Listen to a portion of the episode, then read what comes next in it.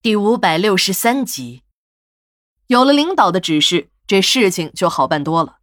馆里面别的没有，可这办丧事用的寿衣、纸活、纸棺材、骨灰盒什么的，一样都不缺。即使是馆里面不经营的，光那些生产厂家送过来的样品就摆满了几大间屋子。我们几个同事进了陈列室后，便开始捡那些高档的丧葬用品拿，因为大家对老两口都很同情，所以。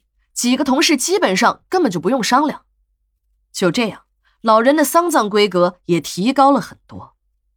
说起这些丧葬用品呢，有的可谓是一本万利。就拿那纸扎的小三儿来说吧，成本费用也就是个连一块钱都到不了的纸和秸秆的钱，但最便宜的也要卖到八十一百，最有档次的要卖到几百甚至几千。当然。我们管理的陈列室是不会有那种东西的。史馆长嫌那些东西低俗，每当厂家的业务员刚一提起，史馆长就会毫不客气的把脸拉下来。其实，这里的东西我们用了也没关系，那些厂家的业务员会立即的补上。作为东道主，这点方便殡仪馆还是有的。虽然在拿这些丧葬用品之前，史馆长说还是要记上一下，以后好跟人家结算。可我们都知道，这只是例行公事而已。有了这些丧葬用品，整理仪容、穿衣服的事儿也就简单多了。可在给老人穿寿衣的整个过程中，老人的手还是没有伸开。还好那寿衣呀都做得很宽大，并没有因为手的紧握而影响我们仪容整理的进度。当工作快要完成的时候，小田突然没头没脑的来了一句，对我们说：“。”你们知道这个老人为什么手握在一起掰不开吗？秦姨和刘姐他们都感觉这个小丫头在卖关子，和几个工作了十几年的老殡仪工谈死人、谈尸体，那不就是关公面前耍大刀，圣人面前卖对子吗？开什么玩笑！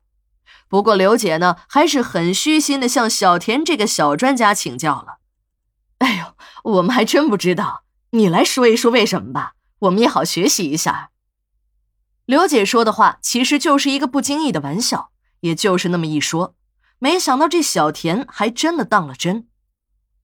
看来你们还是有点不信，我可没撒谎骗你们。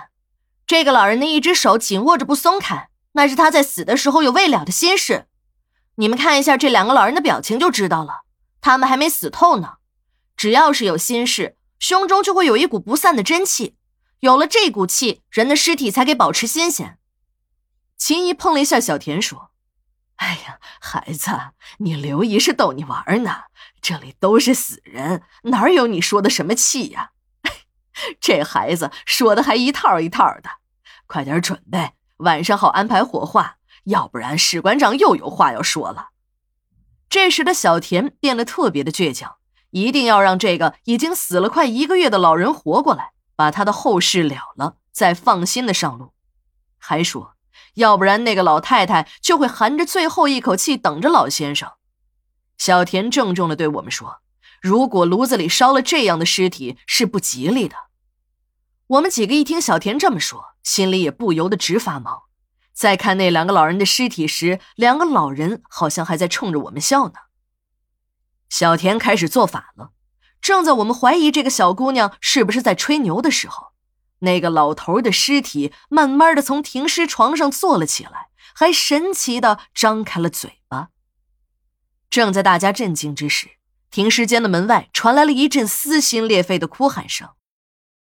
说句心里话，虽然我们听着小田说的很恐怖，心里也直发毛，但还是没有人相信小田能把那已经死了一个多月的老人给弄活过来。之所以能看下去，也就是有那么一点的好奇心。再加上小赵的广告效应，大家都想领教一下这个小巫师到底有什么样的鬼把戏。可这看着看着，我们的眼睛都直了起来。只见这时候的小田站在老人尸体的头部，一边闭着眼睛，嘴巴里是念念有词，手里一边还拿着一条白毛巾，在老人的面部拿起放下，放下拿起了多次。那个老先生尸体的睫毛很长。毛发的肩部都已经开始打起了卷儿，其实这也不奇怪，一般年纪特别大的人都会有很长的睫毛，这个老人的长睫毛我早已经注意到了。也就是在这个时候，我发现这个老人的面部表情突然有了变化，还好像在冲着我们笑。